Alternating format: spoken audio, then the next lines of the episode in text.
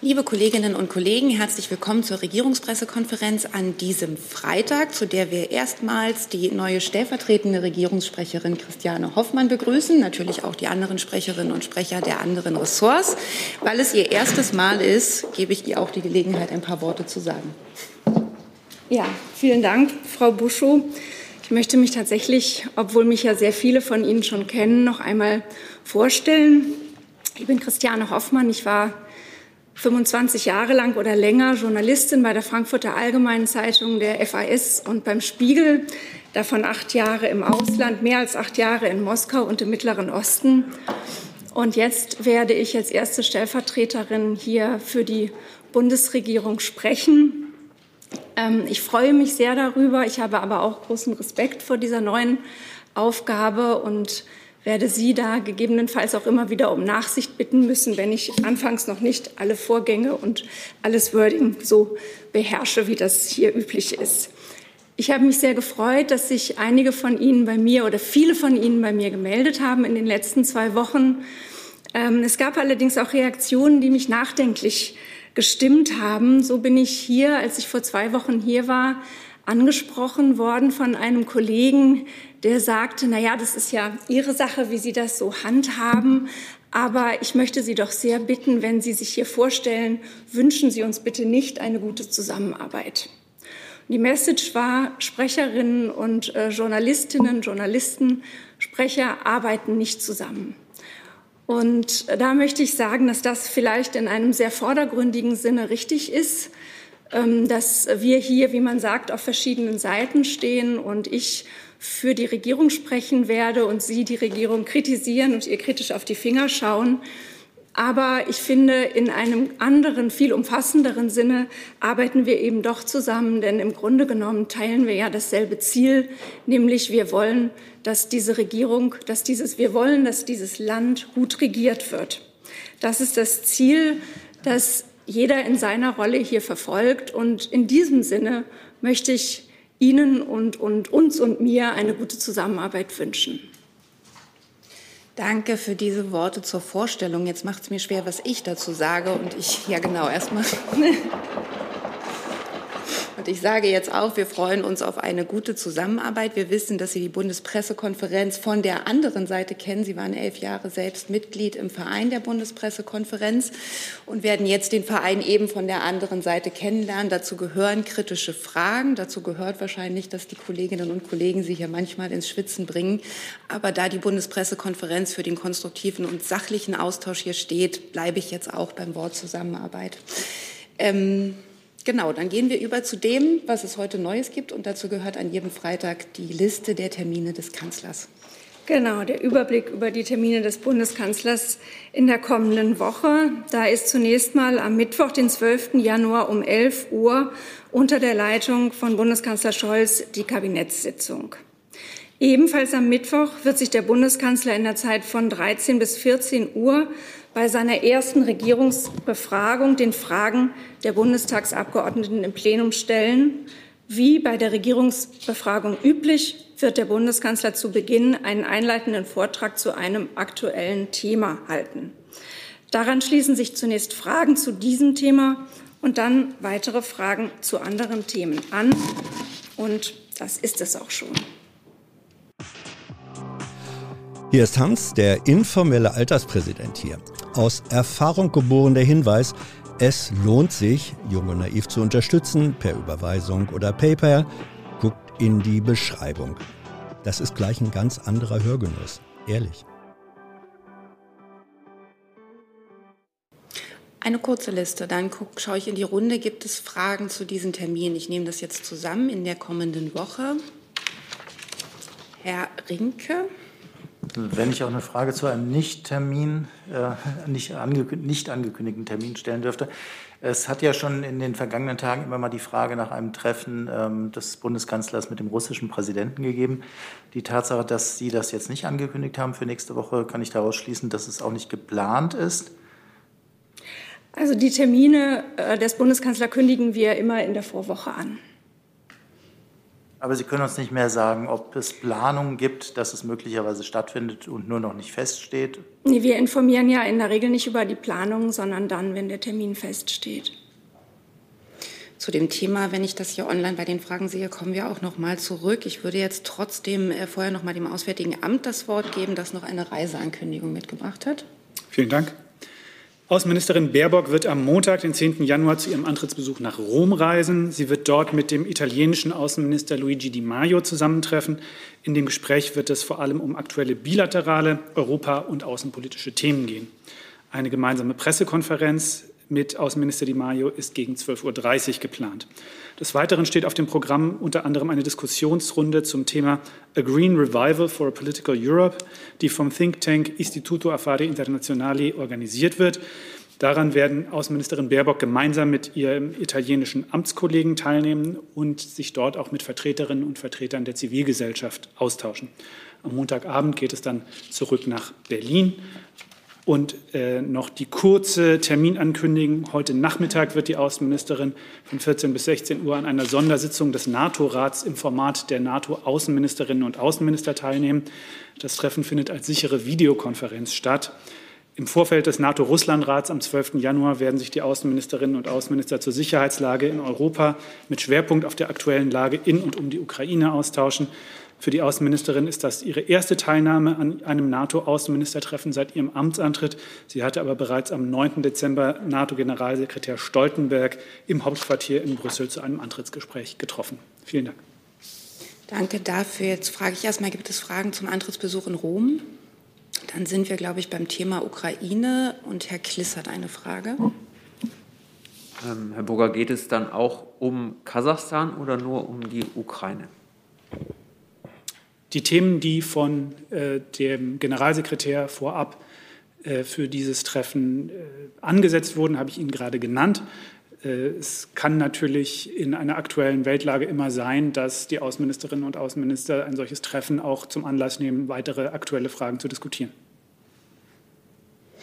Herr Rinke.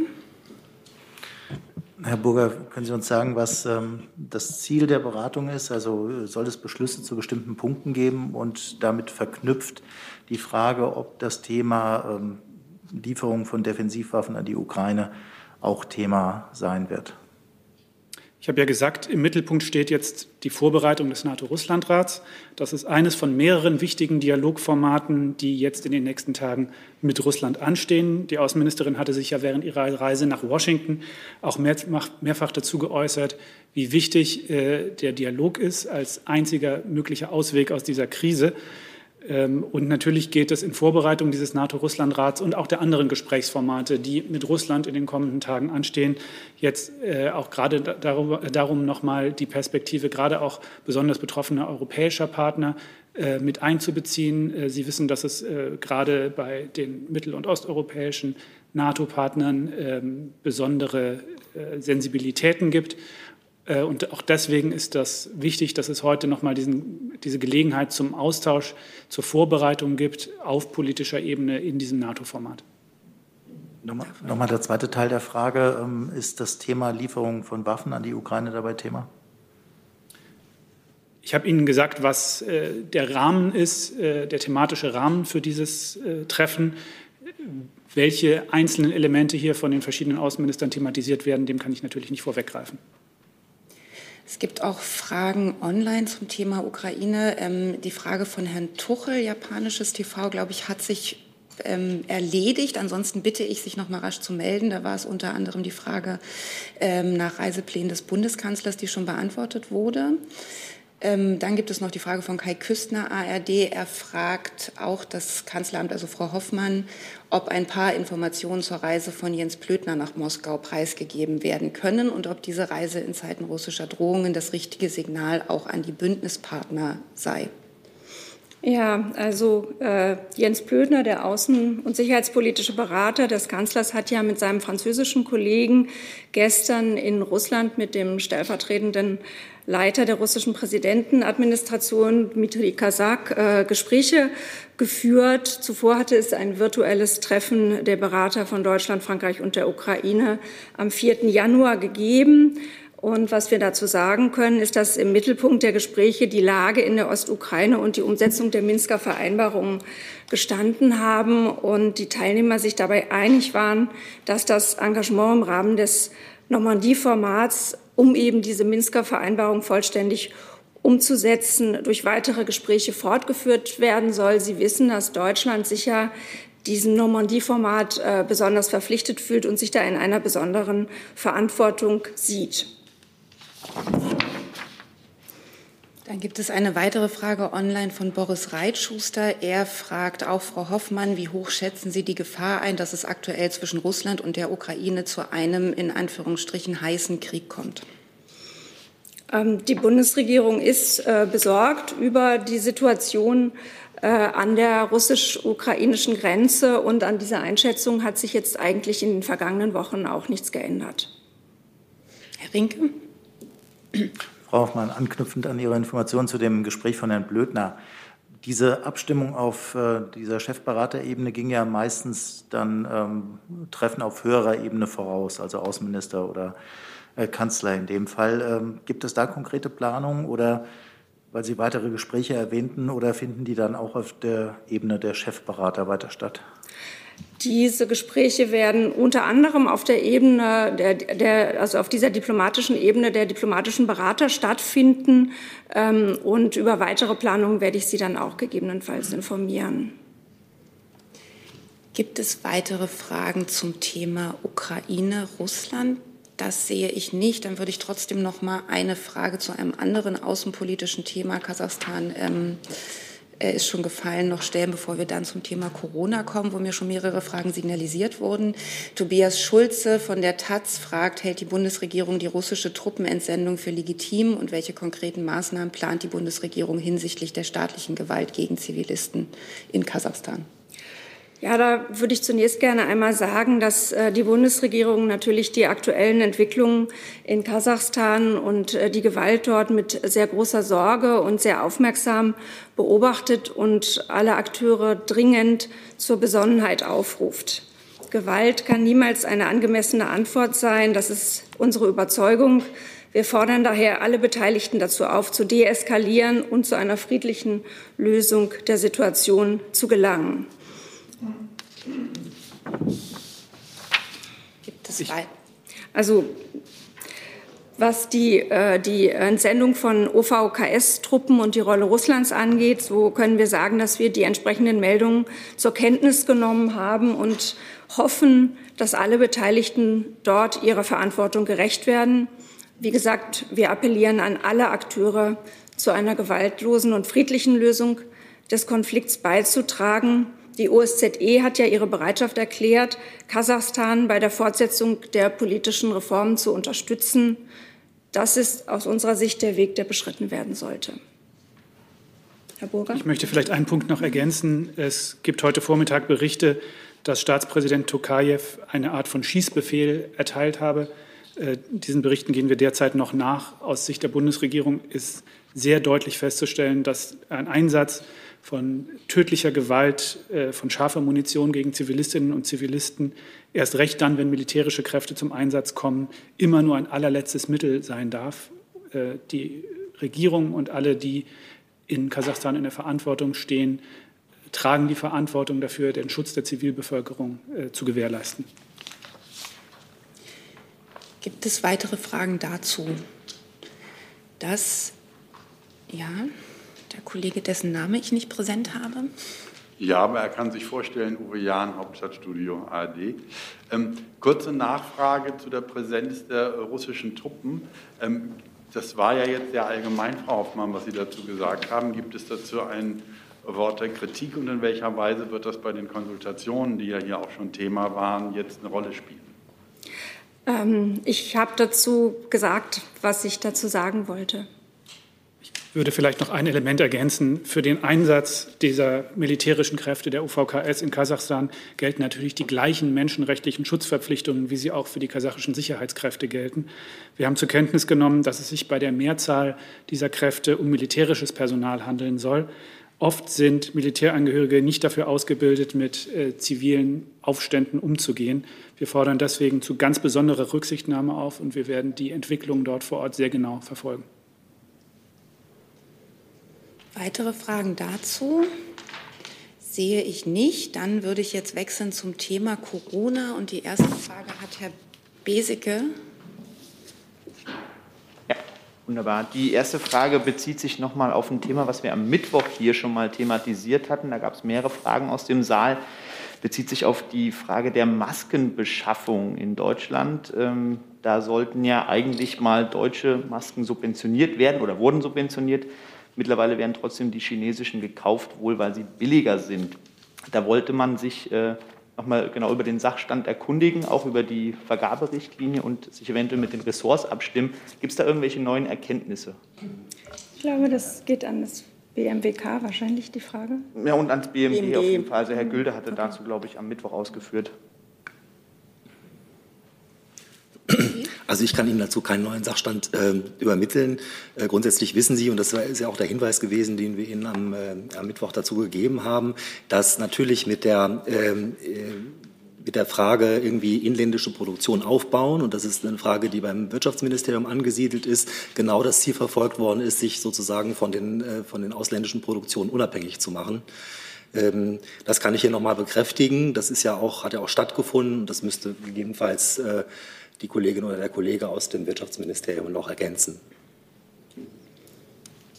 Genau, also das ähm, Förderprogramm äh, wurde aufgesetzt, um die Produktion von Masken und vor allem die Produktionskapazitäten von Masken in Deutschland ähm, zu stärken, um auch schon während der Pandemie ausreichend Maskenversorgung erreichen zu können.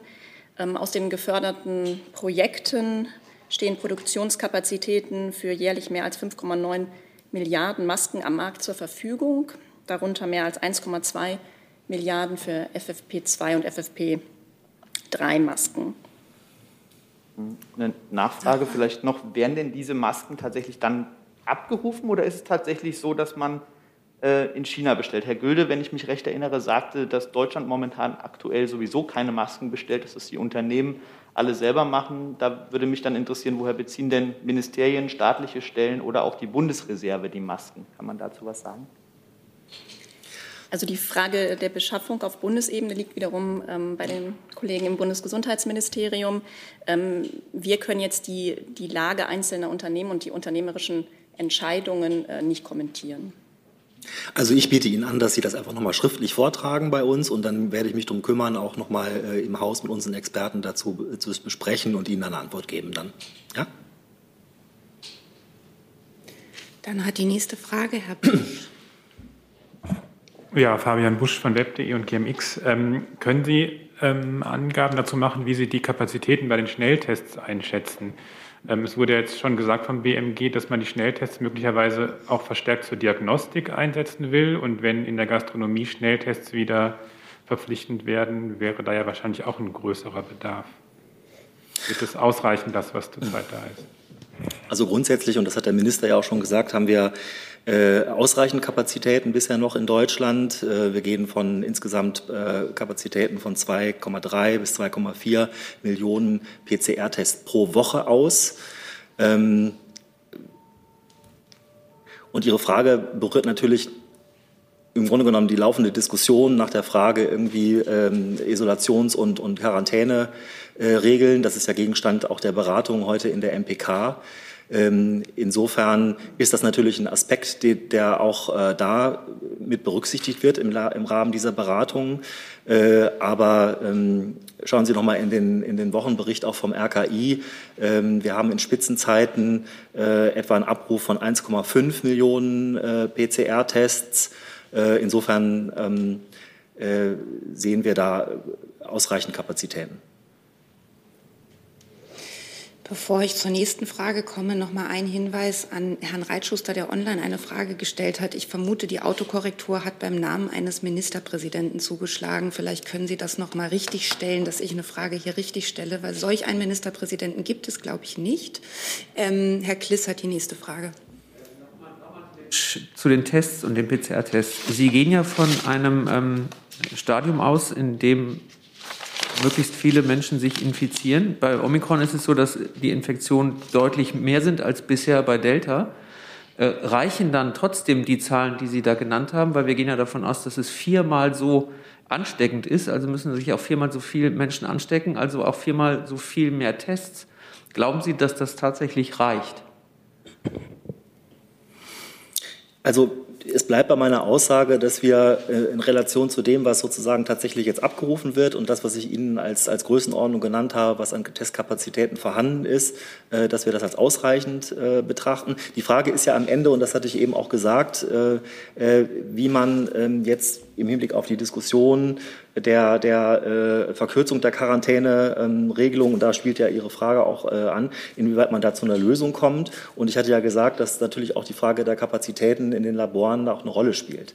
Ähm, aber es bleibt dabei, dass, ähm, und das hat der Minister auch noch einmal bekräftigt, dass wir insgesamt davon ausgehen, dass wir da ähm, auch aufgrund der breiten Infrastruktur an Laboren, die wir in Deutschland haben, ausreichend Kapazitäten vorhalten können. Eine Frage im Zusammenhang mit Tests stellt Panayotis Gavrilis vom Deutschlandfunk. Er fragt, sind dem Gesundheitsministerium Fälle bekannt, wonach vermehrt die Testflüssigkeit in Selbstschnelltests entweder ganz fehlt, doppelt vorhanden ist oder leer? Dazu habe ich keine Erkenntnisse. Um mit dem Versuch, es ein wenig zu ordnen, bei den Meldungen, die es jetzt gibt, Herr Rinke und Herr Besicke, ist noch eine Frage zum Thema Tests, also zu dem Aspekt Tests. Dann ist Herr Rinke der Nächste zum Thema Impfen und Impfkampagne. Frage richtet sich auch an Herrn Ewald. Wir hatten das die letzten Tage schon diskutiert. Die Zahlen sind ja nicht in dem Maße wieder hochgegangen in der Impfkampagne, wie man sich das erhofft hat. Äh, auch nicht am gestrigen Tag. Äh, gibt es bei Ihnen irgendwelche Erkenntnisse, woran das liegen kann? Äh, mangelnder Impfstoff ähm, oder irgendwelche anderen Gründe? Also wie bei vielen Sachverhalten ist es natürlich äh, immer ein, ein äh, Bündel an, an vielen Erklärungsmöglichkeiten, warum das so ist. Also der Minister hat ja äh, auch zuletzt noch mal in, in einem Zeitungsinterview deutlich gemacht, dass wir genug Impfstoff haben, um diese Boosterkampagne auch durchführen zu können.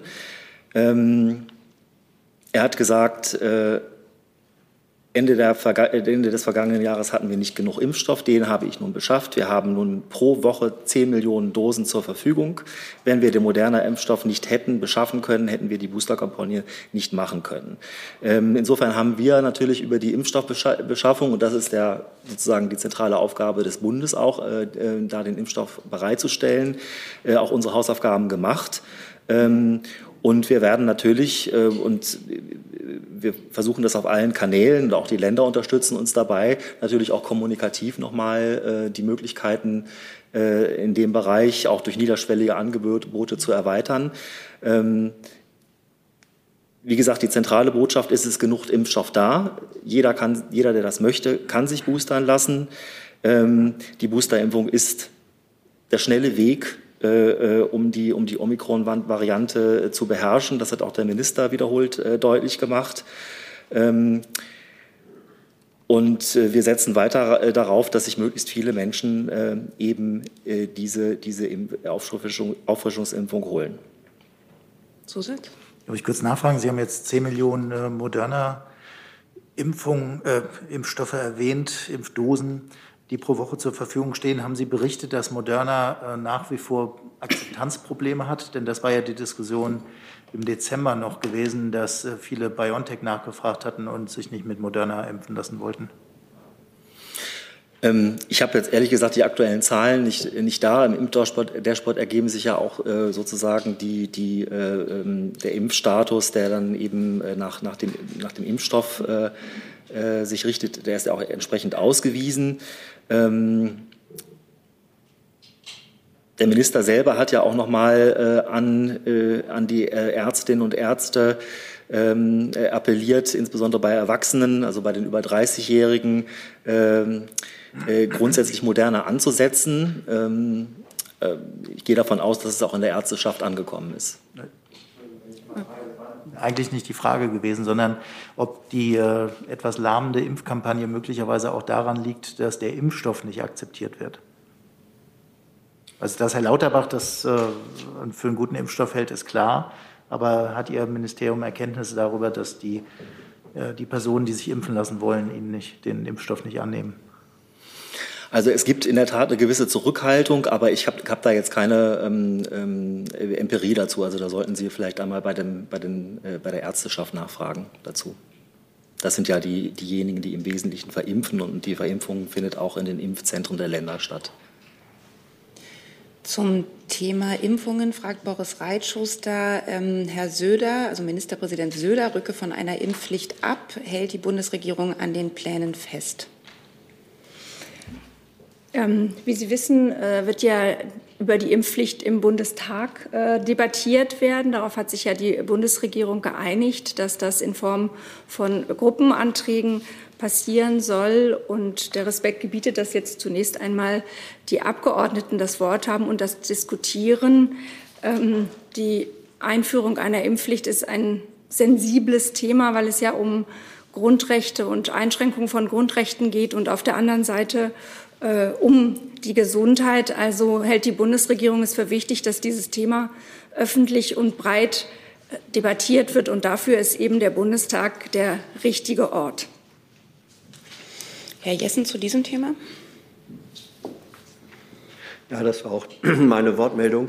Äh, es ist bekannt, dass sowohl der Kanzler als auch der Gesundheitsminister für eine möglichst frühzeitige Entscheidung äh, im Parlament sind. Deswegen die Frage sowohl an Frau Hoffmann als auch an Herrn Ewald, äh, da im Moment aus den Reihen der Koalition sowohl auf Minister- als auch auf Parlamentsebene es Anzeichen gibt, dass dieser Zeitraum sich verzögert. Was würde es bedeuten für die äh, Bekämpfung vor allem der Omikron-Variante, wenn eine Entscheidung äh, über allgemeine Impfpflicht weiter verschoben wird? Also ich habe jetzt keine Informationen über eine Verschiebung. Ähm, soweit ich weiß, wird es Ende Januar eine erste Orientierungsdebatte dazu im Bundestag geben und dann werden die weiteren Schritte gegangen. Ich kann das auch nicht ergänzen. Der Minister hat seine Position dazu auch gestern noch mal in einem Interview äh, deutlich gemacht. Das ist der Stand ja, der Dinge. Ich, ich, glaube, man darf das, äh, was Herr Lindner auf dem Dreikönigstreffen der FDP äh, geäußert hat, so interpretieren, dass er sagt, es wäre besser, wenn man sich bei der Entscheidung mehr Zeit ließe. Das meinte ich mit Verschiebung. Äh, können Sie nichts darüber sagen, was es für Auswirkungen auf äh, Impfkampagne, auf die Bekämpfung von Omikron hätte, äh, wenn eine Entschuldigung, solche Entscheidung sich dann doch weiter in den März oder noch später hinausschiebt? Wie gesagt, ich habe nichts, habe keine Informationen über eine Verschiebung und kann nur sagen, dass sich die Haltung des Bundeskanzlers zur Impfpflicht nicht verändert hat. Er hat sich ja dafür ausgesprochen und hat auch gesagt, dass er im Fall einer Abstimmung im Bundestag dafür stimmen würde. Und daran hat sich auch nichts geändert kann das vielleicht noch mal ergänzen. Also Herr Lauterbach hat äh, sehr, sehr klar äh, gesagt, dass wir nicht darauf warten können, dass eine Impfpflicht überflüssig wird, äh, weil wir eine sehr hohe Durchseuchung der Bevölkerung haben, sondern ähm, also Omikron als schmutzige Impfung, so hat er gesagt, ist keine Alternative zur Impfpflicht. Das wäre nämlich sehr gefährlich. Mit der Antwort von Frau Hoffmann, glaube ich, ist die Nachfrage von Boris Reitschuster auch beantwortet. Ansonsten bitte noch mal melden. Jetzt schaue ich noch mal in den Saal. Jemand äh, Fragen zum Thema Impfungen, Herr Rinke? Ja, nochmal an Frau Hoffmann. Äh, Sie haben erwähnt, äh, dass der Bundeskanzler sich ja persönlich dafür ausgesprochen hat, äh, diese allgemeine Impfpflicht einzuführen. Er hat auch einen Zeitpunkt genannt, nämlich Februar. Ähm, wenn die Orientierungsdebatte jetzt erst Ende Januar stattfinden soll, ist denn dieses Ziel eigentlich noch zu erreichen und wird der Bundeskanzler dann doch aktiv werden, auch wenn man es jetzt äh, dem Bundestag erstmal überlassen hat, äh, Gesetzentwürfe einzubringen? Ich kann dem, was ich da jetzt gesagt habe, nichts hinzufügen. Ich habe keine weiteren Informationen. Weitere Fragen zum Thema Impfen sehe ich jetzt nicht. Dann hat Herr Kliss noch einen neuen Aspekt. Weil es um die Präsenzpflicht geht, würde ich auch gerne das Bildungsministerium fragen. Ich das Bildungsministerium, wenn ich es richtig sehe, ist leider nicht anwesend. Ich hoffe aber, es schaut uns zu. So ist zumindest die Absprache, wenn Was jemand behindert ist. Also stellen Sie die Frage und wir würden dann um gerne auch rasche Nachlieferung bitten. Die Frage geht aber auch ans Gesundheitsministerium, insofern an beide Ministerien. Wäre es sinnvoll, in dieser Phase mit Omikron die Präsenzpflicht für einen gewissen Zeitraum auszusetzen in Schulen, um Kinder in Schulen zu schützen. Zumindest fragen sich das relativ viele Eltern in diesem Land. Also die, Sie kennen die, die föderale Zuständigkeit äh, für Schulpolitik, die bei den Bundesländern, äh, Bundesländern liegt. Ähm, insofern kann ich, da, kann ich Ihnen da keine Bewertung äh, übermitteln dazu von meiner Seite. Kleiner Zusatz, der Gesundheitsminister ist ja auch für die Gesundheit von Kindern zuständig und von Schulkindern. Heißt das, dass er dazu keine Meinung hat? Also, die ganz, also auch die Frage der Schulpolitik wird heute im Rahmen der MPK sicherlich auch eine Rolle spielen. Ähm, und ähm, insofern, der Gesundheitsminister ist ja Teil auch der Beratung, er wird daran teilnehmen.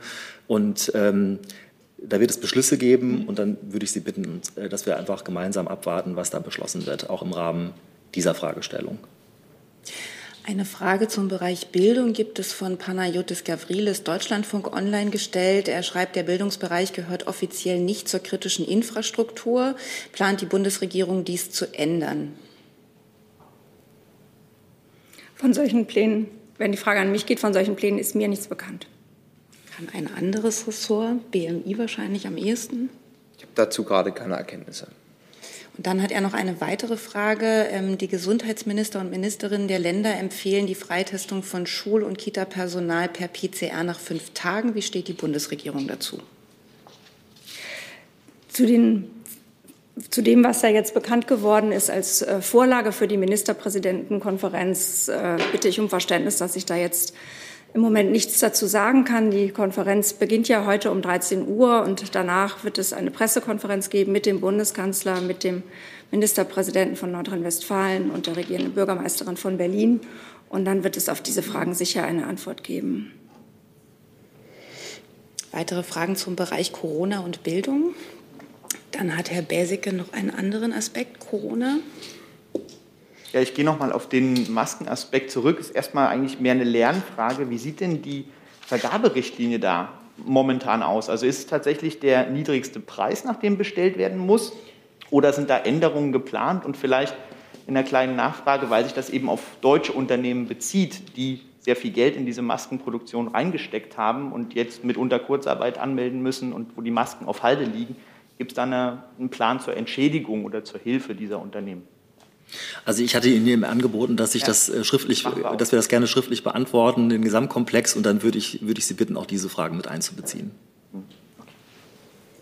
Dann hat die nächste Frage die Kollegin davor zwei rein.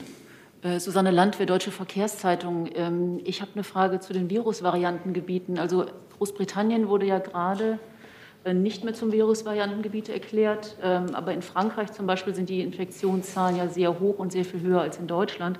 Jetzt ist die Frage, ob das ähm, also im Gesundheitsministerium oder auch im ähm, Kanzleramt diskutiert wird, ob man Frankreich zum Virusvariantengebiet erklärt und ob dann die äh, Frage mitdiskutiert wird, wie das sich auf die Transportbranche auswirken kann, weil also Lkw-Fahrer, Binnenschiffer haben an den Grenzen sehr große Probleme, wenn sie PCR-Tests vorweisen müssen. Und Herr Lauterbach hatte vor Weihnachten gesagt, also es gibt bei Virusvariantengebieten und Transportbranche eben keine Ausnahmen für die Transportbranche. So, und da wollte ich fragen, ob sich da in irgendeiner Weise was ändert zugunsten der Transportbranche, wenn es wieder Gebiete, also Virusvariantengebiete geben sollte in unmittelbarer Nachbarschaft zu Deutschland. Da würde ich das also, ja, bitten. Also zunächst einmal, Sie wissen, das haben wir ja schon wiederholt hier vorgetragen, es gibt äh, ein, ein äh, äh Bewertungsverfahren, das ist äh, nicht nur in unserem Hause angesiedelt, sondern das findet gemeinsam mit dem, mit dem äh, Innenressort und dem Außenressort äh, statt, wo man sich äh, bestimmte Faktoren in den jeweiligen Ländern anschaut und dann auch zu einer entsprechenden Einstufung kommt.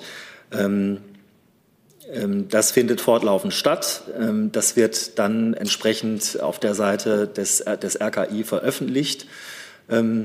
Ich kann Ihnen bezogen auf einzelne Länder und die Frage der Einstufung äh, dazu keine, keine Informationen geben. Äh, da würde ich Sie bitten, das, das Verfahren insoweit abzuwarten. Äh, die Frage der, äh, der Einstufung äh, und die, die, die Frage, welche Konsequenzen hat das, das haben wir ähm, sehr umfänglich zusammengefasst auf unserer Homepage. Da würde ich Sie bitten, auch noch mal äh, nachzulesen, auch was das für einzelne ähm, Bereiche bedeutet. Ähm, Das ist der Stand der Dinge, den ich Ihnen dazu mitteilen kann. Trotzdem nochmal die Nachfrage Ausnahmen für die Transportbranche im Falle? Das kann ich Ihnen, äh, dazu kann ich keine Stellung nehmen. Das weiß ich nicht. Dann Herr Jessen mit der nächsten Frage. Ja, es geht noch äh, einmal um das Thema äh, Einschränkungen zur Pandemiebekämpfung. Jetzt weiß ich nicht, ob das Innenministerium als Verfassungsministerium der richtige Ansprechpartner ist. Herr Lindner hat auf dem schon zitierten Dreikönigstreffen der FDP gesagt, Gesundheit, äh, Schutz der Gesundheit sei ein hohes Gut, aber das höchste Gut der Verfassung ist und bleibt die Freiheit. Er baut also eine Hierarchie ein.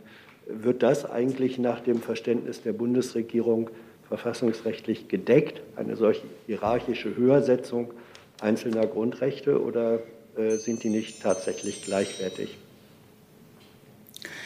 Also ich würde jetzt äh, die Äußerung von Herrn Lindner, die er, er ja im Rahmen einer Parteiveranstaltung auch getätigt hat, hier nicht kommentieren wollen.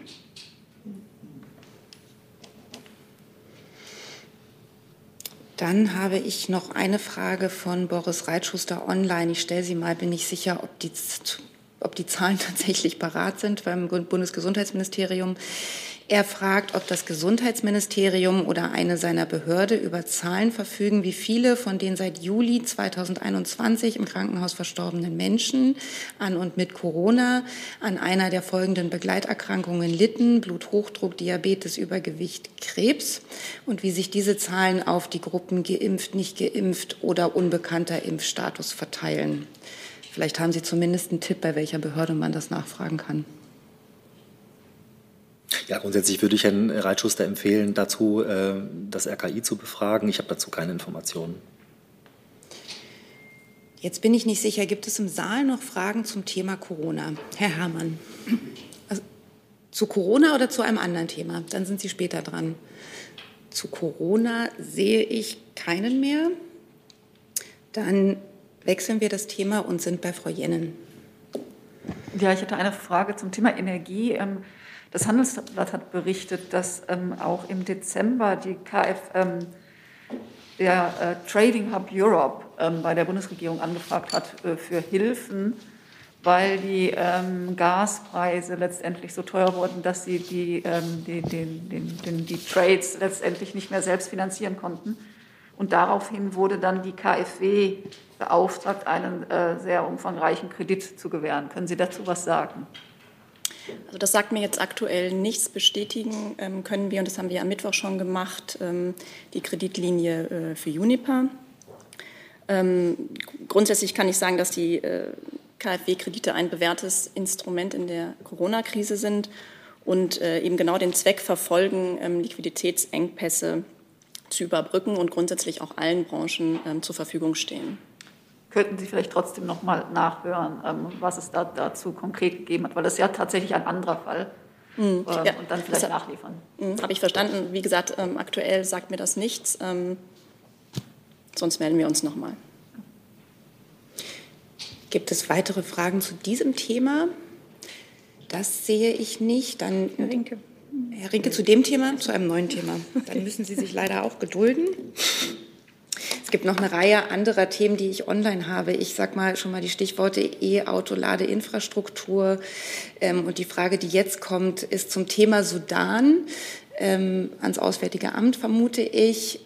Äh, Herr Taibi von Al Jazeera fragt, der Rücktritt von Abdallah Hamdok hat die politische Krise verschärft und es gibt Befürchtungen, dass das Militär einseitig die Macht übernehmen kann. Wie stehen Sie zu den aktuellen Geschehnissen im Sudan? Ich glaube, das war am Mittwoch bereits Thema, aber vielleicht gibt es ja einen aktuelleren Stand. Ist am Montag bereits Thema. Dazu hatte ich mich auch schon einmal geäußert. Unsere Forderung an die militärischen Kräfte im Sudan halten wir gerade im Lichte der weiteren Demonstrationen aufrecht. Das Recht auf friedliche Meinungsäußerung und die Versammlungsfreiheit müssen respektiert und jede Form von Gewalt gegen Demonstrierende muss unterbunden werden. Ich möchte auch noch einmal unterstreichen, dass wir die politischen Führungskräfte in Sudan auffordern, sich zusammenzusetzen und auf eine zivil geführte Regierung hinzuarbeiten. Das ist die Erwartung der sudanesischen Bevölkerung. Und das ist nach unserer Einschätzung gerade jetzt nach dem Rücktritt von Premier Hamdok auch der nächste wichtige Schritt. Sie wissen, dass sich Deutschland seit dem Sturz des Bashir-Regimes stark für den Wandel in Sudan engagiert hat. Wir haben im Juni 2020 mit der Berliner Sudan-Konferenz mehr als 50 Staaten und internationale Organisationen mobilisiert. 1,8 Milliarden US-Dollar wurden dort für Sudan zugesagt. Im Rahmen der informellen Freundesgruppe für Sudan haben wir Schritt für Schritt auch die vereinbarten Ziele nachgehalten. Diese Freundesgruppe für Sudan, die von uns mitgegründet wurde, hat am Dienstag äh, sich auch noch mal getroffen und plant ein größeres Koordinierungstreffen. Ähm, für uns ist klar, dass unser Engagement für die Transition, unser Engagement für Sudan davon abhängt, dass der vereinbarte Transitionsprozess zur, äh, zur Demokratie mit einer zivil geführten Regierung fortgesetzt wird. Weitere Fragen dazu sehe ich nicht. Dann ist jetzt Herr Herrmann dran mit einem neuen Thema. Ja, die geht an das Finanzministerium. Dann warten wir bitte kurz den Sitzplatzwechsel an.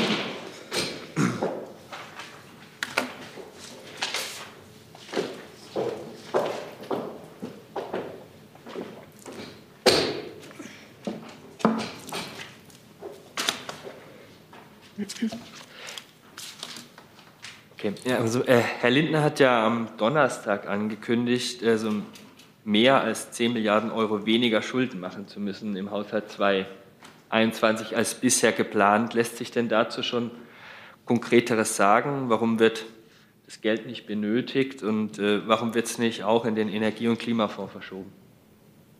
Ja, also ich kann da natürlich auf die Worte des Ministers, äh, des Ministers verweisen, die stehen für sich. Ähm, zum äh, offiziellen Haushaltsabschluss 2021 kann ich Ihnen sagen, dass äh, der zeitnah vorgestellt werden wird und dass wir da dann auch wie üblich äh, uns zu Zahlen äußern. Also da informieren wir dann gerne wie gewohnt. Wie gesagt, findet zeitnah statt. Weitere Fragen dazu sehe ich auch nicht. Dann eine Frage online gestellt von doch dazu, Frau Jenne. Ähm, ähm, die Monopolkommission, glaube ich, war es, äh, die hat ja auch die Verfassungsrechtlichkeit da in Frage gestellt. Ähm, wie äh, schätzen Sie das jetzt ein und wie äh, soll das dann weiter vorangehen? Also wie gesagt, zu dem ähm, Haushaltsabschluss, der wird zeitnah vorgestellt und da werden wir uns dann auch äußern. Dann, wenn es dazu keine weiteren Fragen gibt, ein neues Thema mit einer online gestellten Frage von Mathis Feldhoff, ZDF beziehungsweise es sind äh, eine zweigeteilte Frage. Der erste Teil geht an das Auswärtige Amt. Kann das Auswärtige Amt die Bewerbung des Interesse des ehemaligen Regierungssprechers Seibert an dem Botschafterposten in Madrid bestätigen und wird Außenministerin Baerbock dem entsprechen? Und an Frau Hoffmann die Frage, unterstützt Bundeskanzler Scholz die Bewerbung von Herrn Seibert? Ah, jetzt ist das Mikro an. Ja, Herrn Feldhoff wird es nicht überraschen, wenn ich sage, dass ich mich zu Personalspekulationen von dieser Stelle nicht äußern werde. Und auch nicht, wenn ich sage, dass ich mich dem anschließe. Im Saal sehe ich dazu auch keine weiteren Fragen. Dann Herr Rinke mit einem neuen Thema. Ist eine Frage, die ans Wirtschaftsministerium geht. Wirtschaft und Klima. Ähm, und zwar betrifft das die Übernahme oder gewünschte Übernahme des Unternehmens Siltronic äh, durch ein taiwanesisches Unternehmen.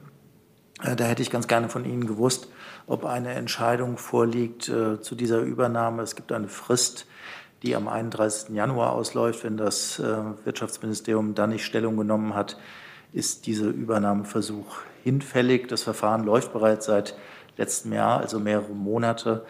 Können Sie uns bitte sagen, ob es eine Entscheidung gibt und wenn nicht, warum das so lange dauert? Ja, auch äh, das wird Sie wenig überraschen, dass wir zu äh, Einzelfällen von etwaigen Investitionsprüfverfahren uns nicht äußern können. Darf ich noch mal kurz nachfragen? Also das äh, sagen Sie häufiger, dass Sie nicht zu Einzelfällen Stellung nehmen können.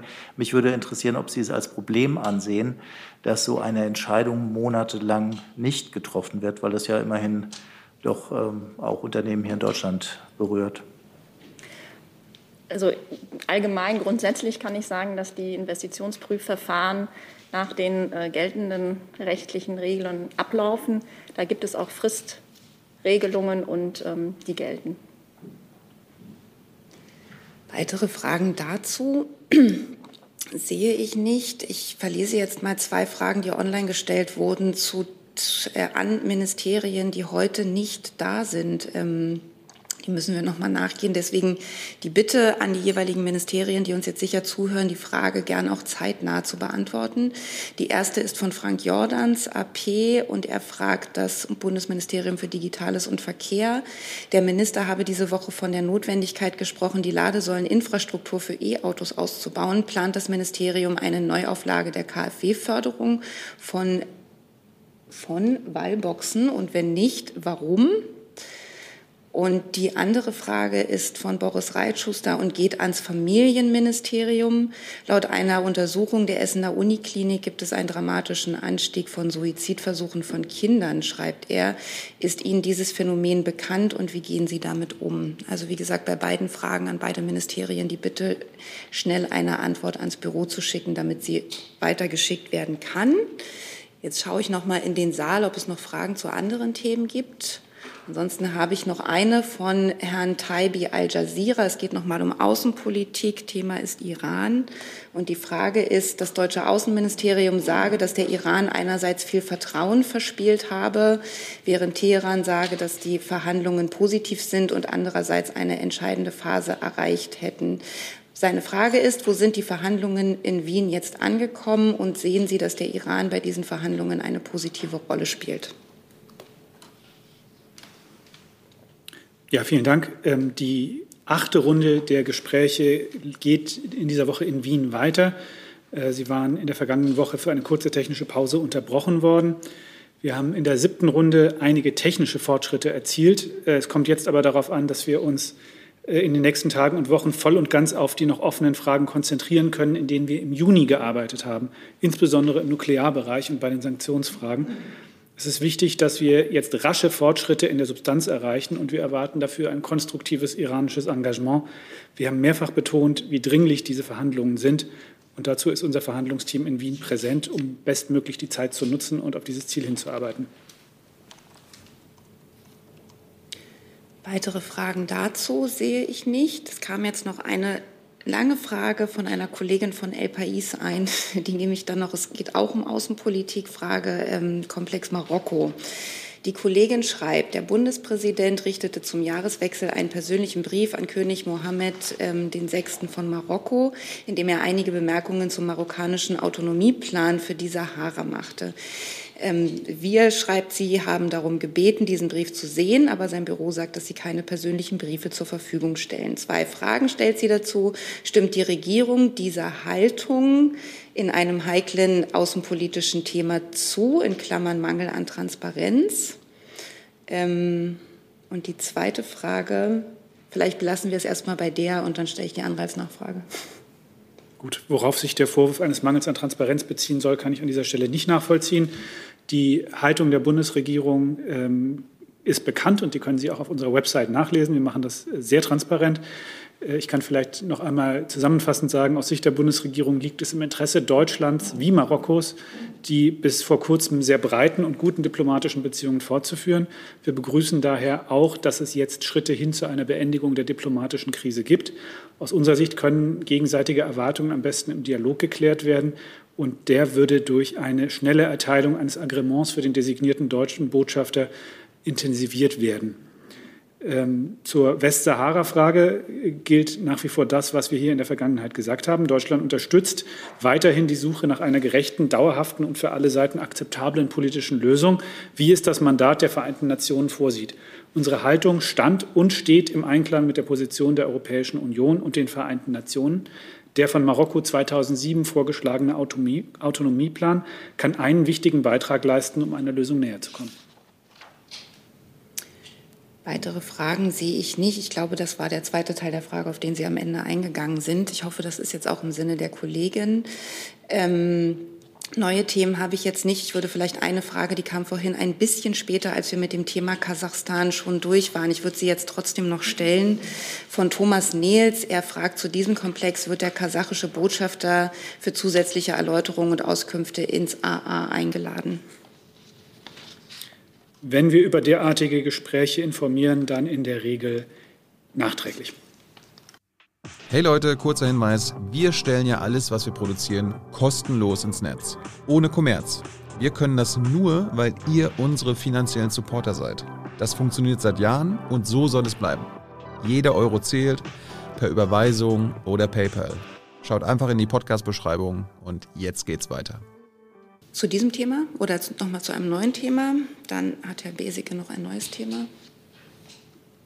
Ja, nochmal eine Frage zu einem alten Thema, wahrscheinlich auch ans BMG. Diesmal geht es nicht um Masken, sondern es geht um Anbieter. Also es gibt immer wieder Berichte über Anbieter, die teils online gefälschte Impfzertifikate und Impfunfähigkeitsbescheinigungen anbieten. Da ist einfach die Frage, ähm, wie, wie, groß ist dieses Problem Ihrer Ansicht nach und wie ist da die rechtliche Lage, wenn diese Betreiber beispielsweise damit argumentieren, dass Impfstoffe Allergien auslösen und deswegen sie eine Impfunfähigkeit damit rechtfertigen? Also zum Thema Impfpassfäl äh, Impfpassfälschung haben wir in der Vergangenheit hier ähm, sehr ausführlich Stellung genommen. Darauf möchte ich nochmal verweisen. Ich weiß auch, dass äh, wahrscheinlich ein Kollege aus Ihrem ARD-Verbund äh, äh, hatte ja auch schriftliche Fragen eingereicht, die werden wir auch äh, beantworten. Äh, zum, zum Umfang der Ermittlungen, da würde ich Sie bitten, dann mit den Strafverfolgungsbehörden äh, Kontakt aufzunehmen. Die können Ihnen da mit Sicherheit äh, dazu Hinweise geben. Ähm, und was äh, insgesamt die strafrechtliche äh, Würdigung äh, angeht, äh, da könnte gegebenenfalls nochmal äh, der Kollege oder die Kollegin aus dem BMJV was dazu sagen. Aus dem BMJ. Aus dem BMJ.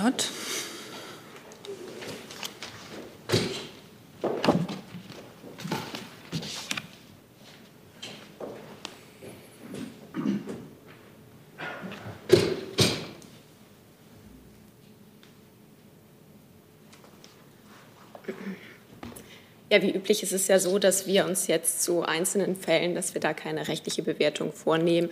Wie Sie ja aber vielleicht auch wissen, ähm, haben wir im November die Fraktionen der Ampelfraktion haben da noch Klarstellungen im strafrechtlichen Bereich ähm, verabschiedet. Ähm, und wir sind da der Auffassung, dass damit eigentlich ähm, alle Varianten, die wir bisher so sehen in dem Bereich Fälschung von Impfpässen, Testnachweisen etc. mit erfasst sind inklusive Impfunfähigkeitsbescheinigung. Das war jetzt die, die Neuerung, dass man da sagt, naja, das könnte ja Allergien auslösen und deswegen wären hauptsächlich Kinder beispielsweise mit Impfunfähigkeitsbescheinigung online sogar versorgt. Ähm, ich denke mal, was jetzt tatsächlich der Inhalt dieser Bescheinigung, äh, was das angeht, das ist tatsächlich dann eher eine Frage im gesundheitlichen Bereich. Das kann ich jetzt von hier aus aus dem BMJ ähm, nicht äh, beantworten.